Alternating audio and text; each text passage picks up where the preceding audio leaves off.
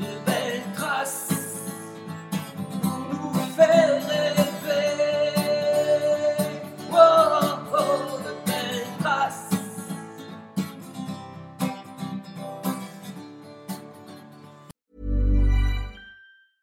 Quality sleep is essential. That's why the Sleep Number Smart Bed is designed for your ever evolving sleep needs. Need a bed that's firmer or softer on either side? Helps you sleep at a comfortable temperature? Sleep Number Smart Beds let you individualize your comfort so you sleep better together. JD Power ranks Sleep Number number 1 in customer satisfaction with mattresses purchased in-store. And now save 40% on the Sleep Number limited edition Smart Bed for a limited time. For JD Power 2023 award information, visit jdpower.com/awards. Only at Sleep Number stores or sleepnumber.com. Hey there, it's Michelle Norris. I'm host of a podcast called Your Mama's Kitchen. When I travel, I'm usually looking for a way to find a taste of home when I'm not at home. And one of the things I love to do when I am at home is entertain. And Airbnb allows me to do that. When I was in California recently, I rented a house that had a great kitchen. And when we were sitting around the table, we we're all thinking, we're in someone else's house. Someone could be in all of our homes as well. If you have a home, but you're not always at home, you have an Airbnb. Your home might be worth more than you think. Find out how much at airbnb.com/slash host.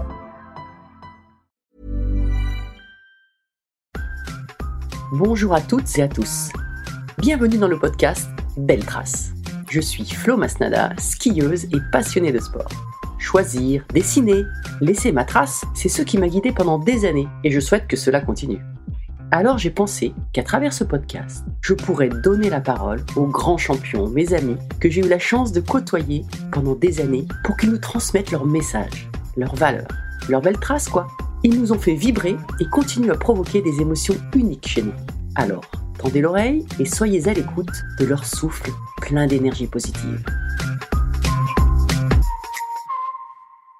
Aujourd'hui, la France connaît le biathlon. Le sport qui se pratique avec des skis de fond et une carabine dans le dos. Mon invité du jour y est pour quelque chose, et je dirais même pour beaucoup, c'est sûr. Il a marqué l'histoire de son sport. Perfectionniste, passionné, il n'a rien laissé au hasard pour aller chercher les plus grandes victoires les unes après les autres. Nous nous sommes croisés un peu pendant, nos carrières, mais il était très réservé et surtout, et plutôt je dirais même, totalement impliqué dans sa carrière.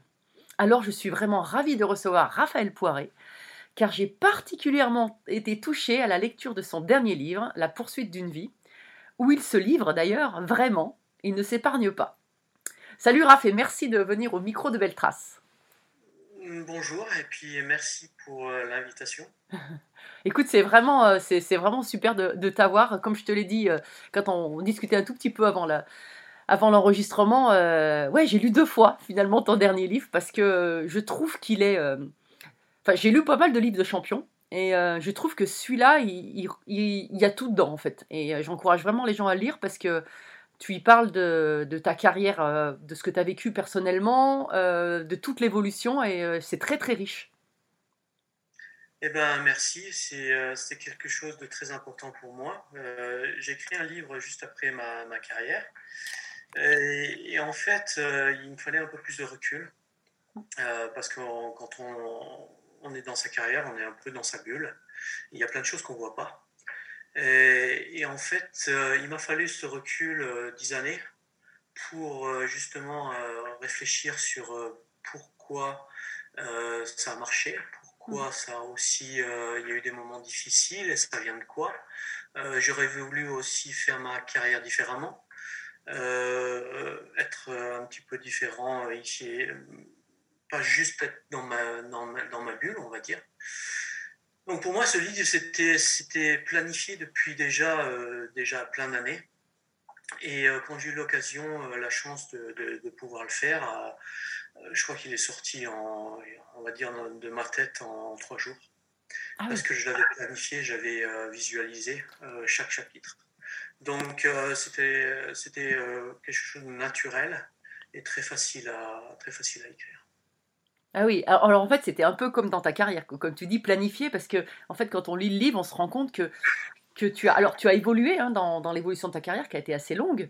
Tu as, tu as fait des choix stratégiques, mais c'était quand même tout le temps, à chaque fois réfléchi. Et quand tu as choisi une direction, tu y as été à fond. Oui, on me l'a souvent reproché aussi. Oui, mais Euh, je, je sais que je fais les choses euh, à fond, entièrement. Euh, quand je crois en quelque chose, je peux même me tromper. Hein, c'est, ça n'a pas tout le temps marché. Mais j'ai à chaque fois appris énormément de, de tous les choix que j'ai faits. Euh, donc ça a été vraiment une histoire, euh, on va dire que ma vie est riche en événements. Mm. Euh, j'ai eu beaucoup de chance. Euh, j'ai vécu euh, quelque chose d'extraordinaire, un rêve de gamin. Euh, combien de personnes peuvent, peuvent le dire? Mm. Euh, Donc je suis un privilégié. Et à chaque fois, j'écoute à la télé des athlètes qui disent bah, j'ai énormément offert pour ma carrière, les choix que je fais. On va dire que ça m'énerve un petit peu d'écouter ça parce que en, fait, c'est un rêve de gamin Mm. et euh, on a cette chance de le, de, de le vivre. Et euh, moi, je suis, je suis vraiment riche en. en j'ai vécu plein de choses. Et euh, même si c'est des choses négatives, euh, pour beaucoup d'entre elles, elles m'ont aidé à être l'homme que je suis aujourd'hui. Et, euh, et je suis vraiment fier de ça. Ouais, je, je te rejoins tout à fait. Euh, quand j'entends parler, des fois on dit Ah oui, les sportifs, vous avez fait des sacrifices, euh, c'était dur, vous avez sacrifié votre adolescence, etc. Et à chaque fois, moi je suis comme toi, je dis Mais non, on est des privilégiés, quoi. On a eu la chance de vivre notre passion pleinement. Alors oui, il y a des moments difficiles, mais c'est une chance exceptionnelle quand même. Je dirais que, que la vie, euh, la vie qu'on vit maintenant avec euh, les enfants et puis euh, un boulot de 7 heures jusqu'à 4 heures de l'après-midi et puis tous les problèmes qui vont autour, euh, je, je trouve que c'est beaucoup plus difficile qu'une carrière de sportif de haut niveau parce que ben, on vit, on vit dans un groupe, on n'a pas besoin de se faire à manger. on va dire qu'on on est en Ouais, on, a- on est dans- on va dans les restaurants, dans les hôtels, on voyage, on a des kinés, euh, euh, donc on est vachement privilégié, on va dire. Alors, à la limite, on est un petit peu trop dans notre bulle. Ouais, c'est sûr. Et, euh, et donc là aujourd'hui, bah, tu, ne- on- tu, tu es en Norvège, hein, tu habites en Norvège depuis, euh, depuis, euh, depuis l'arrêt de ta carrière en fait. Euh, Qu'est-ce que tu qu'est-ce que tu trouves là-bas qui te qui t'épanouit? Alors je sais que tu étais très proche de la nature, tu en parles beaucoup dans ton livre. Euh, euh, qu'est-ce que il y a aussi la mentalité, qu'est-ce que et puis il y a ta famille, tes enfants, tes, tes filles notamment. En premier, euh, j'ai eu- premier, c'est les enfants, c'est la famille, Oui. c'est sûr.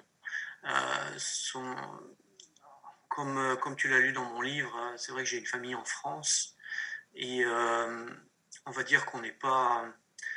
Euh, j'ai pas besoin de, de- de vivre auprès de ma famille, on va dire, Mm. en France. Par contre, j'ai besoin de vivre autour de mes enfants, autour de mes, euh, de mes amis. Et euh, en même temps, euh, j'ai un travail aussi. Ouais. Euh, donc c'est vrai que j'ai un travail qui est bon. J'ai fait plein de choses en Norvège hein, pour pour gravir un petit peu les échelons jusqu'à ce que jusqu'à maintenant où j'ai vraiment j'ai vraiment un travail qui me plaît énormément. Euh, et Tu puis, fais quoi euh, exactement Vas-y, dis-nous pendant pendant que tu es euh, qu'on est là-dessus. suis dans une grosse société de, dans le bâtiment, qui travaille dans le bâtiment. Mhm. C'est un peu dur à expliquer ce que je fais. Donc on est euh, 450, euh, 450 euh, dans toute la Norvège. Donc c'est des gens qui sont ingénieurs dans le bâtiment, euh, qui ont tous les types de, de travail. On est des, on est des roadivers. euh, je ne sais même pas comment on le dit en français. Euh, on est des consulants, on va dire. Mhm. Euh, et on, on travaille dans tout type de bâtiments, d'infrastructures, euh, dans l'aquaculture, avec le gouvernement, avec les communes, avec les sociétés privées. Euh, donc c'est vraiment quelque chose qui est vraiment en dehors de, de ce que j'avais l'habitude de faire. On va dire que j'ai aucune éducation par rapport à ça. Euh, donc j'ai dû me dû me former euh, à la base. Donc j'ai travaillé dans les stations pétrolières, j'ai travaillé dans les infrastructures avec une pioche, une pelle. Euh, donc je me suis formé pendant euh, sept ans, sept années, et puis après euh, un jour il y a l'administrateur, il y a le directeur de la société qui m'a appelé, il m'a dit bon je t'ai suivi pendant un moment, maintenant t'es prêt. Ouais. Donc j'ai j'ai vraiment beaucoup euh, beaucoup de chance euh, d'avoir eu cette opportunité. Et puis, euh, je travaille, j'ai vraiment un travail qui me plaît énormément. Parce que tu es aussi dans le management d'une équipe. Euh, oui, on va dire comme ça. euh, euh, en fait, j'ai mon rôle est euh, comment dire J'ouvre, j'ouvre des portes. Ça veut dire qu'on a des, on a des clients et, et ben, j'ouvre des portes pour, pour pouvoir pouvoir mettre en place une équipe qui, qui va pouvoir travailler sur un projet. Et donc ça, en Norvège, euh, tu... est-ce que tu penses que ça aurait été possible en France, ce type de, de projet? Oui, je pense que ça aurait été possible. Mhm. Euh, par contre, euh, là où j'ai fait différemment par rapport à, à tous ceux qui ont fait une carrière de sportif, Mhm. c'est que moi j'ai vraiment voulu travailler en premier, en, premier, en premier avec la base. Oui. J'ai voulu me former. Donc ça veut dire que j'ai fait des choses que il y en a très peu aurais voulu accepté Oui, tu aurais accepté. Oui. Et c'était important pour moi parce qu'il faut être ac- accepté dans, le- dans, ce, dans ce métier. Euh, parce qu'après, on a trop vite une étiquette euh, où il a eu, ce, il a eu ce- cette opportunité, parce qu'il est champion du monde, parce qu'il est connu. Et moi, euh, moi ça me plaît vraiment pas ça. Ah, oui. Ouais. Ah, c'est marrant parce que quand on, quand on lit ton bouquin, on voit toute l'évolution de la carrière. À chaque fois, on a eu l'impression, enfin moi en tout cas, le- ce que, ce que j'en retiens, c'est que là encore avec ce que tu dis, c'est que tu as voulu à chaque fois prouver que tu le méritais. Euh, tu as travaillé pour euh, gagner euh, tes médailles. T'as- après, quand tu as, construit aussi ton hôtel après ta carrière, enfin ton lodge, euh, enfin, on a l'impression que, que, que tu te dis, il faut que je le mérite vraiment pour, euh, pour aller le chercher. quoi. Oui, ça a été souvent comme ça. Ouais. Ça a été un petit peu une, une bataille avec, euh, avec euh, d'autres personnes qui, euh, qui voulaient que je fasse euh, l'inverse de ce que je voulais faire. Donc à, à chaque fois, il fallait que je, je prouve que j'avais raison. Et en, même temps, euh, c'était une motivation. Et ça me permettait à chaque fois de montrer, ben non, j'ai raison. Euh, c'était, euh, c'est pas un petit exemple, c'était euh, un championnat de France fin décembre, après trois semaines de Coupe du Monde où j'ai le maillot jaune, où je suis, j'ai besoin de me retrouver, de, de retourner chez moi, de respirer. Et, pour moi, un championnat de France à 1500 mètres d'altitude, avec personne comme spectateur, ça n'avait pas de, pas de poids. Alors il a fallu que je prouve que maintenant je vais gagner la première Coupe du Monde au mois de janvier, comme ça je te montrer que, que, j'ai raison. Et, euh, et je le faisais à chaque fois. Et ça marchait à chaque fois. C'était une motivation. Euh, Souvent j'avais besoin du négatif pour pouvoir, euh, pour pouvoir donner le meilleur moi-même. Ouais. Ouais, tu vas chercher ce regard noir à chaque fois pour, pour prouver, euh, pour, euh, pour aller chercher cette motivation. On le retrouve aussi sur la, dans, ton livre sur la fin du, de ta carrière, quand euh, avant la dernière saison, on te dit non, non, mais peut-être qu'il faudrait mieux que tu arrêtes. Et, ça te relance finalement pour finir en, feu d'artifice quoi, sur, sur ta toute dernière saison. Bon, on va dire que ça, quand on prend ça, quand on vous annonce que, que vous êtes trop vieux et qu'il faudrait peut-être arrêter maintenant, alors que vous êtes troisième au général de la Coupe du Monde, ça, Ouais. ça fait mal. Ouais. Ça fait énormément mal. Et c'est vrai que sans ça, c'est pas sûr que j'aurais fait une, une dernière saison, euh, une aussi belle dernière saison. Donc à la limite, euh, au début, on le prend vraiment mal. Et puis en réfléchissant après, euh,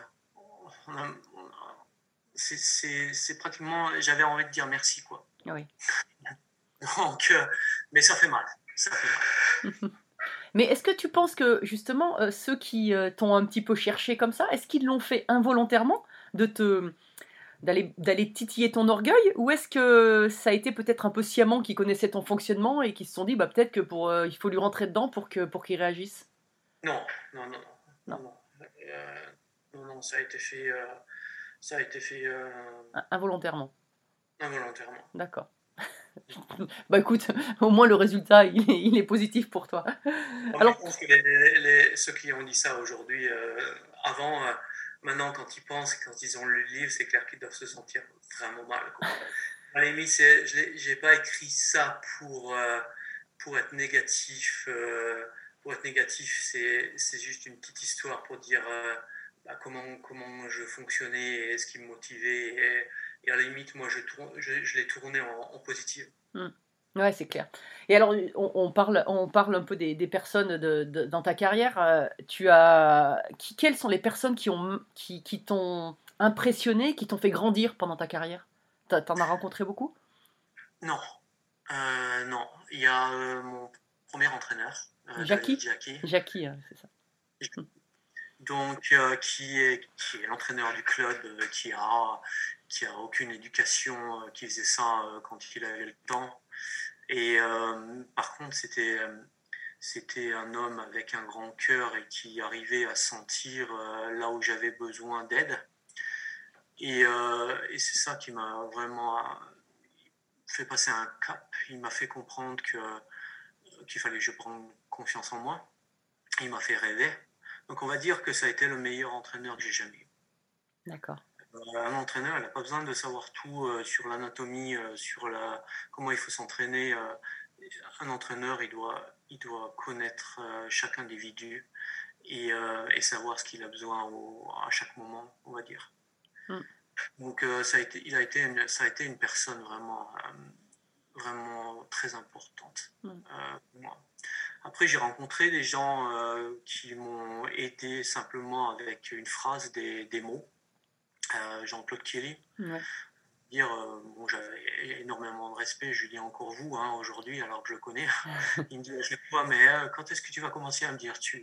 J'y arrive pas. C'est comme ça que c'est une marque de respect. Ouais. Et qu'est-ce qu'il t'a dit comme, qu'est-ce qu'il t'a dit comme mot qui t'a, ou comme phrase qui t'a marqué? Non, c'est plus par sa présence. Oui. L'attitude, sa présence. Euh, on va dire que c'est quelqu'un qui a fait énormément de choses. euh, euh, la politique, euh, c'est pas ça qui m'a impressionné. Le, le plus, c'est pas c'est sa carrière, c'est simplement l'être l'être humain. Mm. Euh, donc c'est c'est surtout ça. Et puis euh, il y a d'autres personnes qui inconsciemment m'ont aidé euh, par une phrase, euh, des mots. Au- ouais, c'est ce qui m'a fait avancer. Mm. Et, euh, et c'est ce que j'ai appris, c'est que à chaque moment de, de, de notre vie, et ben, si on ouvre euh, grand les yeux et, euh, et qu'on regarde autour de nous, on peut apprendre à chaque moment. Mm. Euh, donc je suis, je, suis, je suis très fort pour ça, pour prendre toutes les informations que je peux prendre. Ouais. Et j'utilise encore aujourd'hui dans mon travail, avec mes enfants, dans ma vie de tous les jours. Et, et dans, la, dans, dans ta carrière, quels sont les, les, euh, les, moments, euh, les moments les plus importants, euh, les, où tu as vécu le plus intensément? Les moments les plus importants dans ma carrière, Hmm. je suis incapable de, de, de dire quelle course je me souviens. On va dire que c'est souvent les moments où j'ai eu, un- j'ai eu un problème euh, sur une course. euh, où euh, à la limite avant le départ, de prendre le départ, on- tout le monde disait c'est impossible aujourd'hui. Mm. Euh, oh, c'est là où j'ai réussi à faire une course pratiquement parfaite quand c'est pratiquement impossible. Ouais. Et quand même, le, quand, même quand, euh, quand avec Liv, euh, vous, a- à Oslo, euh, ces victoires le même jour, euh, c'est quand- même hyper fort euh, émotionnellement.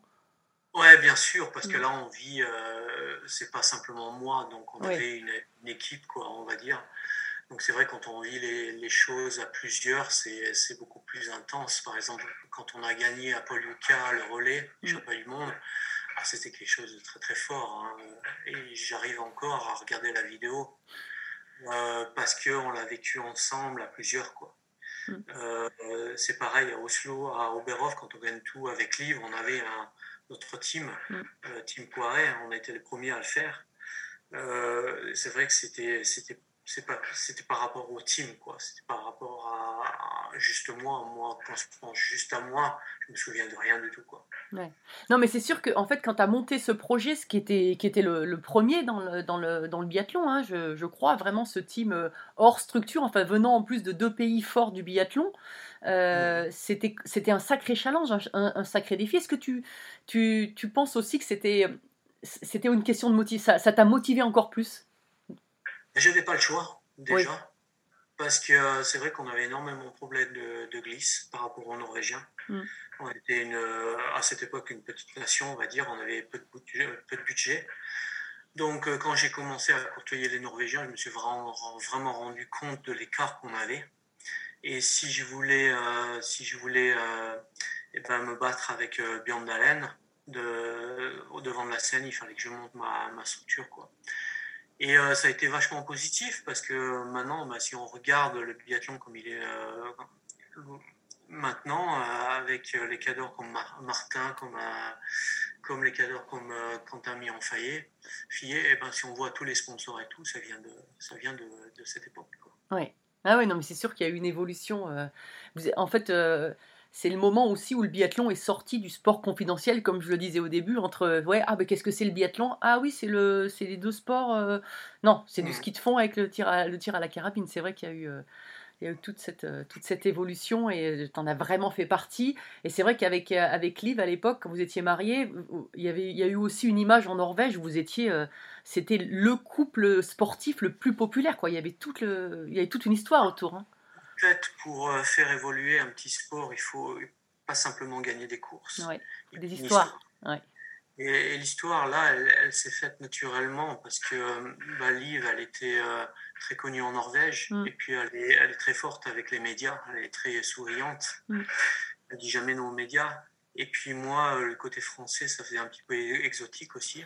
Et moi, j'étais vraiment... euh, euh, j'ai ma- on va dire que moi, j'étais le... Euh, Liv, c'était le soleil et moi, j'étais le nuage. Donc euh, vraiment, on était vraiment très différents tous les deux et euh, en même temps très forts ensemble. Quoi. Donc c'est très rare de voir dans une, dans une vie d'athlète un couple qui arrive à faire être au top la même, en la même période. quoi. C'est pratiquement impossible. Donc on a été vraiment très forts pour ça. Ouais, c'est sûr. et, euh, et donc, euh, ouais, comment.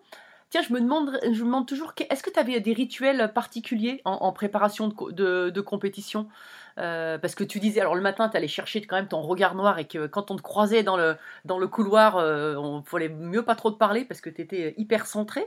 Est-ce que, donc tu cherchais ça mais est-ce que aussi tu avais un rituel de préparation? Bon, bien sûr, c'est assez. Il y a les tests de ski, plus ou moins important. Après, il y a les- le, le test à- au- sur le pas de tir aussi.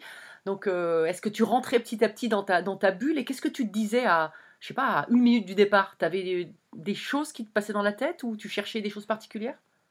On va dire que la préparation, elle se fait un petit peu euh, automatique. Ouais. Tout est automatisé.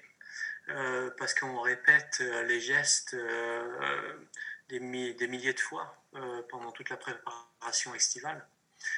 Donc en fait, euh, donc il y, a- il y a eu aussi un, un changement où, euh, comme tu le dis, j'avais ce regard noir, Mm. et ça c'était plus au début de ma carrière, Oui. jusqu'- euh, jusqu'à que je sois euh, père de famille, on va dire, où après c'est, je suis sorti de, je suis sorti de ça. tu, tu as dit, tu as Euh, écrit dans ton livre, tu dis, je suis devenu nounours. Oui, carrément. Euh, donc la transition n'a pas été, a été quand même difficile. Mm. Donc on va dire que, que la veille, la veille, on se prépare euh, mentalement, mais c'est automatique où on, on se met euh, dans sa bulle automatiquement sans rien contrôler. Où euh, moi, je rangeais mes affaires par euh, de la manière lorsque j'allais me, me réveiller, ben, j'avais toutes mes affaires prêtes, quoi. Ouais. Et puis je faisais quelques coups à sec la veille en soirée où, où je commençais à visualiser la course.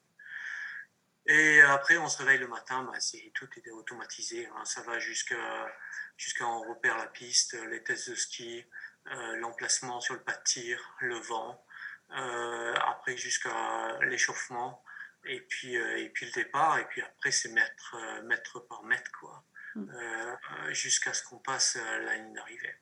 Mais avant, après, avant le bip, avant le bip du départ, tu te, t'as, quel- t'as une, tu, t'avais un, tu disais quelque chose dans la tête, tu disais allez vas-y, tu t'encourageais, co- comment, est-ce que tu avais un, un, Non. un non, Tout était euh, tellement automatisé que tu as Ouais. l'impression que tu ne te souviens de plus rien. Ouais. Euh, tu, tu sais quand est-ce que tu vas boire juste avant euh, le départ, tu sais ce que tu vas manger le matin dès que tu te réveilles, tu sais à quelle heure euh, tu vas, tu vas au bus pour aller sur le stade. Euh, tout est vraiment planifié, automatisé. Et alors là, si tu as un, truc qui qui va pas, c'est-à-dire, euh, alors vous en biathlon, vous n'avez pas comme nous des décalages à cause de la météo ou très, ça arrive, ça arrive avec le vent ou le brouillard, mais c'est quand même pas souvent. Euh, ou euh, je sais pas, tu trouves mm, tes skis, enfin s'il y a un petit grain de sable qui vient qui vient euh, décaler cette petite euh, ce rituel hyper cadré, comment tu t'adaptais? Ça t'est arrivé déjà? Est-ce que tu as su t'adapter? Oui, ça m'est arrivé euh, pour une petite histoire où euh, là je me souviens très très bien, c'est que euh, j'arrive sur les essais de tir et euh, j'avais simplement 10 minutes. Où là j'ai ma détente normalement qui est à 500 grammes. Et ben là elle était, vachement plus, lourde. Et je comprenais pas ce qui s'était passé j'avais pas le temps de changer ma détente, c'était impossible, juste avant le, avant le départ. Et là, euh, je parle avec mon entraîneur et il me dit Oh non, non, c'est une de tes dernières courses, t'es stressé et tout, euh, c'est toi, toi qui as un souci, quoi. Et donc, euh, ben voilà, c'est quelque chose qui sort de l'ordinaire, des automatismes. Ben, j'avais pas le choix, hein. donc il fallait que je fasse avec une détente qui était vachement plus lourde. Et là, il fallait simplement que je sois concentré euh, sur, sur ma détente. J'avais rien d'autre à penser que ma détente lorsque j'étais sur le pas de tir. Donc, euh, je finis la course, je tire, euh, je tire, euh, je fais du euh, 20 sur 20 et je gagne la course. Donc après, j'étais tellement fier de moi. Après, on va tester la détente, elle était à 1, kg. Ah oui. Si si vous pouvez demander à n'importe qui, tout le monde va vous dire c'est impossible. Ouais, parce que du coup, au niveau du doigt, euh, t'es obligé de tirer très fort, du coup, enfin d'appuyer très fort, et ça peut, ça change complètement le. le... Une, autre façon, là, il n'y a plus Ouais. d'automatisme. Eh oui. Euh, Il n'y a plus d'automatisme, là, il faut simplement se concentrer sur une chose, c'est la détente. Ouais. Et, euh, et, et c'est ce que j'ai fait, et je tire un, un 20 sur 20. Et là, c'est des cours que je me souviens euh, vraiment bien, parce que c'est souvent des missions impossibles. Et t'aimes ça, les missions impossibles? Ah, j'adore ça. Tom, Tom Cruise sort de ce corps. Ouais, c'est exactement ça. Donc, euh, en fait, euh, on a nos automatismes, mais on, on visualise aussi euh, d'autres scénarios, Ouais. on va dire.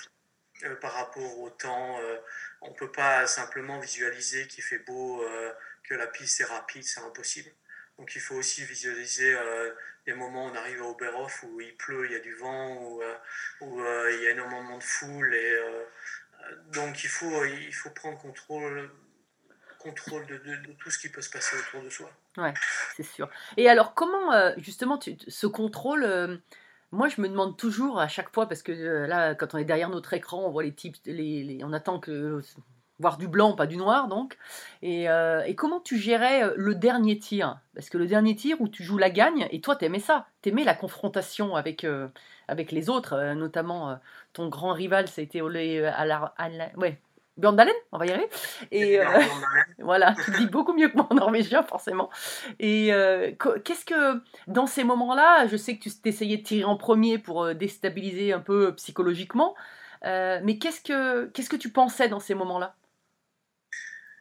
On va dire, il ne faut pas trop penser. D'accord. Euh, on n'a pas le temps. Euh, Tout est automatisé, comme je l'ai dit. Mais par contre, il y a quelque chose qui fait une différence entre chaque athlète, c'est qu'il faut prendre. euh, on, on évolue euh, de jour en jour. On n'a pas au niveau du, de la forme physique et mentale. on arrive sur le pas de tir. Il y a des jours où on va tirer vite, il y a des jours où on n'y arrive pas. Donc il faut, il faut accepter la forme du moment. Euh, donc il y a des fois, j'arrivais sur le pas de tir et là, euh, je tirais à 17 secondes et il y a des fois, il fallait que je tire en 30 secondes. Et il faut l'accepter. Mm. Et il faut accepter aussi qu'il y a des fois, il y a du vent et on ne peut pas tirer en 17 secondes. Mm. Euh, donc, donc tout ça, ça se travaille, il faut de l'expérience et il faut s'accepter par rapport à la forme du jour. C'est fou parce que tout ce que tu dis, on se rend bien compte que, que en fait, tu te connaissais parfaitement. Euh, et tu le dis d'ailleurs, tu dis euh, dans, dans, mes entraînements, oui, il y avait des entraînements, euh, euh, on aurait pu dire faut faire ça, ça, ça, mais en fait, tu faisais beaucoup de choses par rapport à la connaissance de ton corps et de tes sensations. C'était beaucoup basé là-dessus. C'est aussi ce qui a fait ta force pour être capable de t'adapter. Mmh. Bon, on va dire que là aussi, ça a été un petit peu un, petit peu un problème mmh. dans une équipe, c'est que, mmh.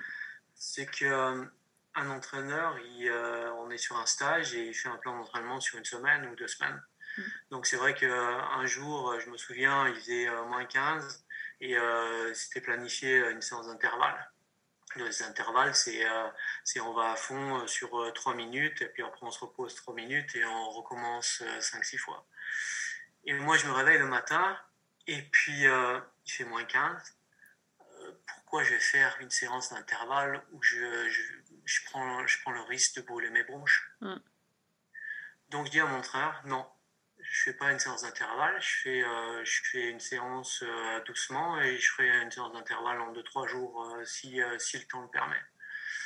Et là, c'était difficile pour un entraîneur parce que moi, je, je faisais par rapport tout, je faisais toujours un entraînement qui pouvait m'apporter, qui pouvait, où je pouvais progresser je voulais pas prendre le risque de couler mes bronches. Bah Donc ça, ça, ça, a été, euh, ça a été difficile aussi euh, dans une équipe euh, parce que j'ai toujours fait par rapport à moi. Mm. Voilà. Ouais.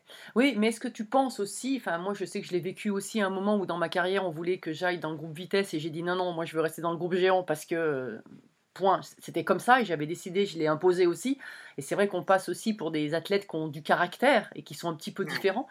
Mais euh, est-ce que c'est pas ça finalement qui fait que les grands champions ils réussissent parce qu'ils savent ce qu'ils veulent et, ils se connaissent et ils imposent leur choix? Il faut avoir du caractère pour réussir peut-être. Euh, je pense que euh, tu as, tout à fait raison de ce côté-là. je pense que c'est difficile d'entraîner des, des, des, personnes qui, on va dire, qui trustent les podiums. si on truste les podiums, c'est qu'il y, y, a une raison. C'est qu'on est différent. Mm. On pense différent. Ça, joue surtout au niveau mental, au niveau physique. Euh, si on regarde euh, le biathlon aujourd'hui, il, y en a, il y en a 15 qui peuvent gagner une Coupe du Monde. Il y en a combien qui gagnent réellement mm. une Coupe du Monde? Et c'est des gens qui font euh, souvent des choix personnels et qui repoussent les limites mentales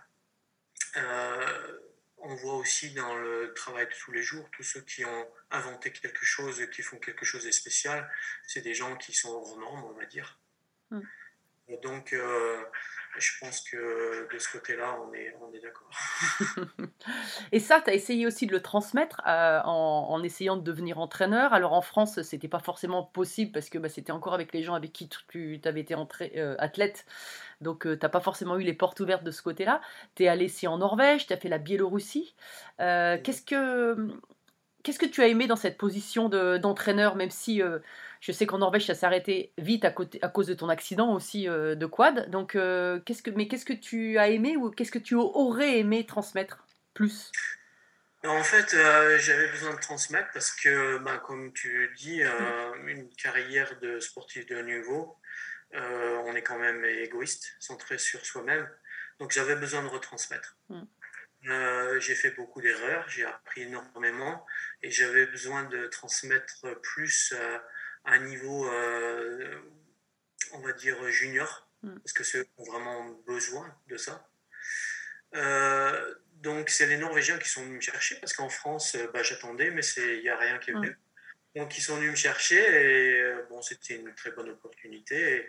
Et, ça m'a vraiment plu, on va dire, une année ou deux. Après, j'avais l'impression de répéter tout le temps. Et, au bout d'un moment de répéter, on sent une certaine lassitude, on va dire. Mm.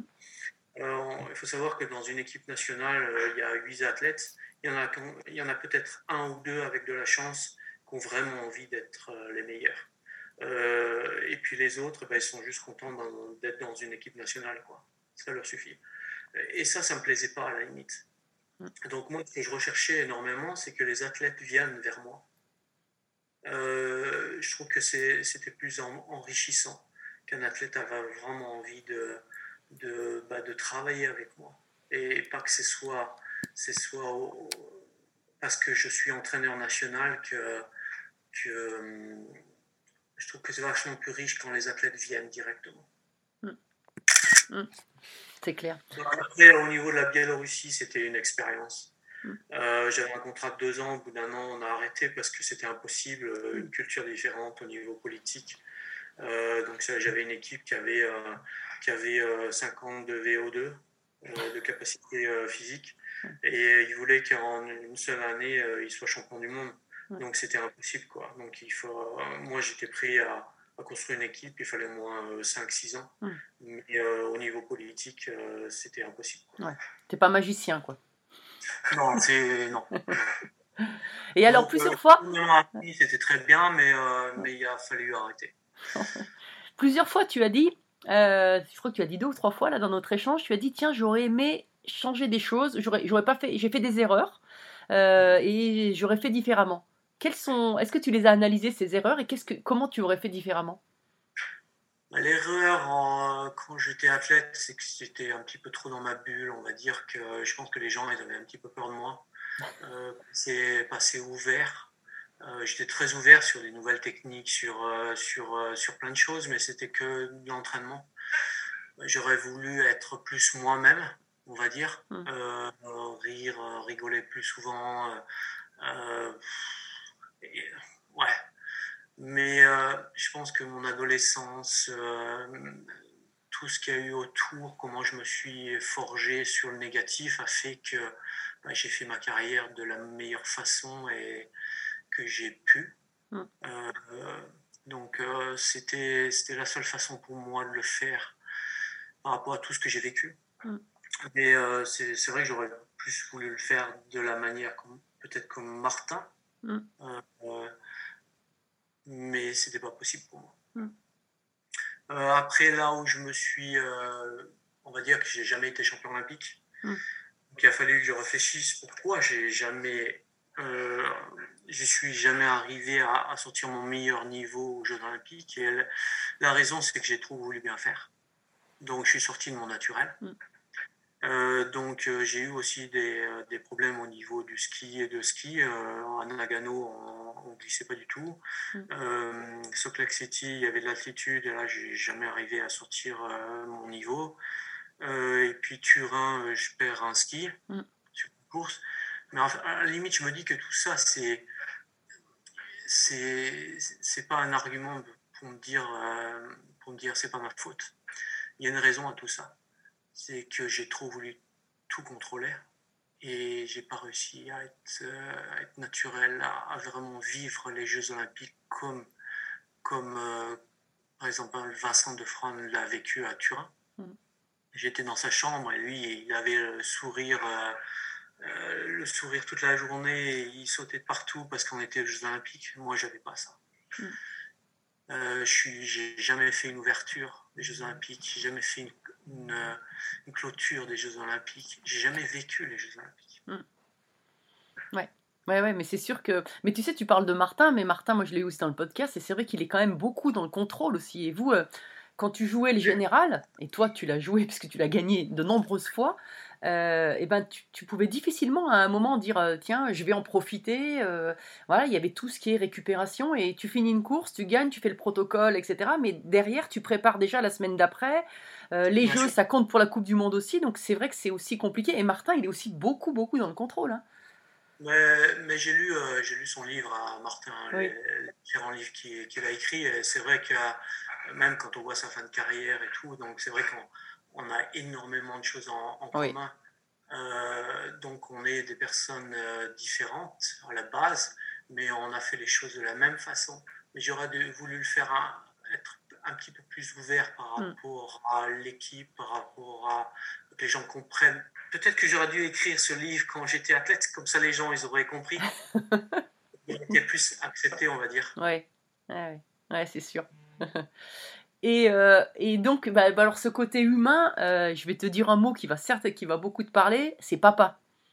Papa a plusieurs, euh, plusieurs titres, parce que c'est vrai que pour toi, dans, dans ta carrière, ça a été... enfin, tes filles, c'est vraiment des moments qui ont changé aussi ta carrière aussi, je pense, ta, ta vision de, voir ta carrière. Et puis papa, bah, c'est ton histoire aussi, toi qui es allé à, la, sur les traces de ton père, de ton, de ton père biologique jusqu'en Nouvelle-Zélande après ta carrière, avec ta une de tes filles d'ailleurs justement. Donc c'est vrai que c'est un, un, un, mot qui est, qui est super important pour toi, qui est central. Important parce que moi, quand mes enfants ils disent papa, à chaque fois ça, ça me fait quelque chose. Ouais. Euh, je n'ai jamais dit papa euh, moi-même. Euh, je, je dis euh, même pas maman. Donc, donc c'est pour dire un petit peu au niveau mental ce que, ce, que, ça fait pour moi de dire papa. après, j'essaie de, d'apporter à mes enfants l'amour de la nature, leur faire comprendre ce que j'ai vécu, pourquoi j'ai été comme ça. Euh, et puis de vivre une carrière de sportif en étant père de famille, c'est, c'est pas facile non plus. Donc c'est vrai que Emma, euh, j'ai pas connu Emma euh, vraiment euh, jusqu'à ce qu'elle ait 9 ans, on va dire, parce que 10 ans. Donc il a fallu que je lui dise, je lui montre et que je lui dise pourquoi, qu'elle comprenne bah, d'où je viens et ce que j'ai vécu. Et, et, je pense que ce voyage en Nouvelle-Zélande, à, à essayer de retrouver un petit peu d'où je viens, euh, j'avais Emma avec moi, c'était vraiment super important. Ouais, c'est sûr. C'est sûr que, que ces, ces racines, on, on, les cherche toujours, mais, euh, mais finalement, euh, elles, sont, elles, sont, elles sont en toi, de toute façon. Elles sont en moi et ça a été vraiment quelque chose qui m'a, on va dire, qui, qui, qui fait que, que, je suis la personne que je suis aujourd'hui. Mm. Euh, on va dire que ça a été dur aussi. Parce que quand on est, euh, quand on est gamin, ben, on n'arrive pas à mettre des mots par rapport à ce qu'on ce qu'on ressent. Et puis, euh, plus on grandit, ben, plus le mal il, il, grandit. Parce mm. qu'on arrive à mettre des mots. Et après, quand on est père de famille, on sait que ben, on ne peut pas vivre comme ça avec, avec, avec les enfants. C'est pas possible. Quoi. Donc, il faut trouver des solutions. Et les solutions, ben, on les trouve après. moi, je les ai trouvées quand j'ai à 40 ans. Quoi. Mm. Donc j'ai eu cette chance de les trouver, parce qu'il y en a beaucoup de gens qui n'arrivent pas à trouver, à en parler. Mm. Donc j'ai cette chance aussi de, de le vivre. Quoi. Mm. Ouais. Donc ça a changé énormément de choses. Du jour au lendemain, euh, et ben, je suis devenu vachement plus sociable, euh, vachement, vachement, plus à, à, aller vers les gens, alors qu'avant c'est toujours les gens qui allaient vers moi. Donc ça a changé énormément de choses. Ouais, c'est sûr. Et à, la fin de ton livre, il y a, y a cette lettre euh, de ta fille. Et euh, le dernier mot qu'elle dit, elle dit mon, mon père sourit à la vie. Et je trouve mmh. cette phrase qui est, qui est, euh, qui est magnifique, vraiment. Mais je pense qu'elle, elle a vraiment vu les changements. Elle a, vu, elle a vécu la carrière, parce qu'elle était avec nous. Mmh. elle a vécu aussi le divorce mmh. avec Liv. donc ça a été, ça a été pas, pas si facile que ça. Euh, elle, a aussi, euh, elle a aussi vécu bah, le changement euh, quand on a été séparés. j'ai passé neuf mois à pas travailler pour essayer de me retrouver et, et être avec les enfants pour qu'ils sachent que mm. je vais pas faire comme mon père biologique, partir mm. et m'évader, quoi, on va dire, fuir. Donc, donc elle a vécu tout ça et c'est vrai qu'on a une relation vraiment spéciale. jamais on, on est en, jamais y a, on est en colère, en colère mhm. entre nous. Euh, on sait que ça marche pas. On, arrive toujours à, à, discuter quand on a un problème. Et elle a énormément de respect pour moi et moi j'ai énormément de respect pour, euh, pour Emma. Et c'est vrai que les deux autres n'ont pas vécu tout ça, on va dire, de la même façon. Euh, donc, donc chaque enfant, on essaie de, de parler d'une façon différemment parce qu'ils sont, ils sont différents. Mhm. Donc c'est vraiment intéressant. Et, et, euh, et, elles ont, elles, tes filles ne font pas. Y en a, je crois qu'Emma d'ailleurs a fait, euh, a fait un peu de biathlon, mais c'était un petit peu lourd pour elle d'être entre guillemets fille de, de ces immenses champions, surtout en Norvège. Euh, toi, tu aurais aimé que tes, tes filles fassent, fassent, de la compétition? Pas forcément du biathlon, mais de, un sport de haut niveau? Un sport de haut niveau peut-être, mais pas du biathlon. parce que je me voyais pas repartir 15 ans, 20 ans à tous les week-ends, euh, à trouver la neige, à, être toujours dans le même milieu, à parler des mêmes choses. Euh. Par contre, je lui ai jamais dit que non, j'ai pas envie que tu, tu fasses du, biathlon. Donc, elle a, elle a essayé. Mm. Euh, et puis au bout d'un moment, elle a eu un choix. On lui a aussi donné le choix. Et elle a dit, euh, bah non, j'arrête. Et ça a été un petit peu pareil pour euh, ma deuxième fille, Anna. Euh, après, ce que je vois, la différence, c'est que maintenant, euh, je vois mes enfants, ils n'ont pas besoin de se battre. Ils ont un peu tout, on va dire. Donc, c'est ça qui a été la différence, c'est qu'ils sont nés, à- ils- mes enfants sont nés avec une qualité. hein. De, de toute façon, ils ont une qualité hein, euh, physique et mentale. Je le vois tous les jours. Mais par contre, ils n'ont pas cette notion de se battre. Ouais. Donc, c'est pour ça qu'ils n'ont jamais fait du haut niveau. Euh, bon, écoute, on n'arrive pas loin à la fin de, de ce podcast, malheureusement, déjà, c'est passionnant. Euh, Est-ce que tu as une devise dans, dans la vie? Euh, on n'est pas tous égaux, mais, chaque, mais chacun a le, le choix d'être plus fort, quelque chose comme ça.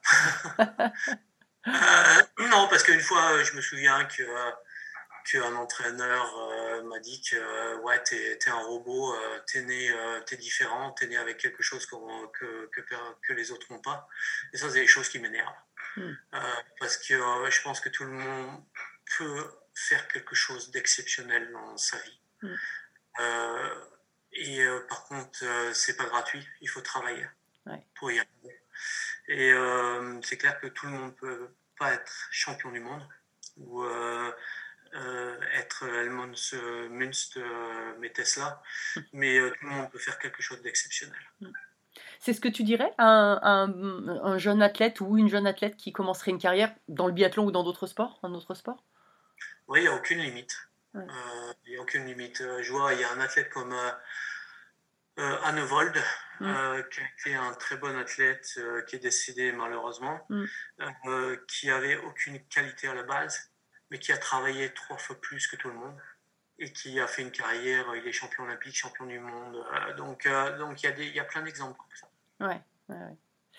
Et alors, ma dernière question traditionnelle, puisque mon podcast s'appelle Belle Trace, qu'est-ce que c'est pour toi une belle trace? Une belle trace, c'est un- c'est partir euh, avec des skis de randonnée en montagne, avec bien accompagné et euh, sans, sans, se, sans se- en, discutant, arriver au sommet euh, et puis se préparer pour une descente et faire euh, avec, euh, avec euh, 50 cm de poudreuse. Pour moi, c'est le paradis.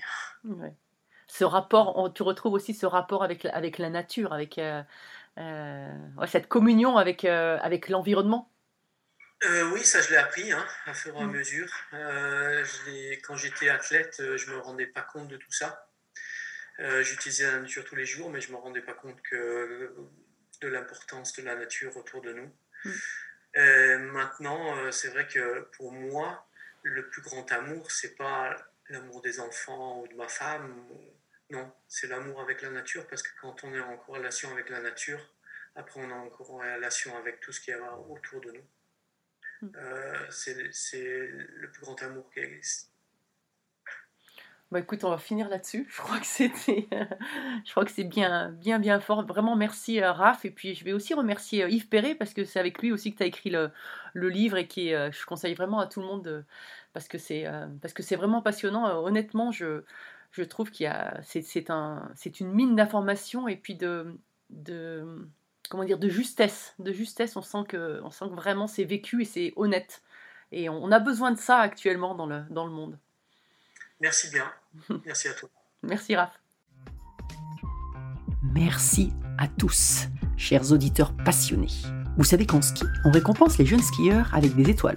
Alors, si ce podcast vous a plu et que vous voulez continuer à suivre les belles traces et à le faire découvrir aux amis, mettez non pas 3, mais 5 étoiles.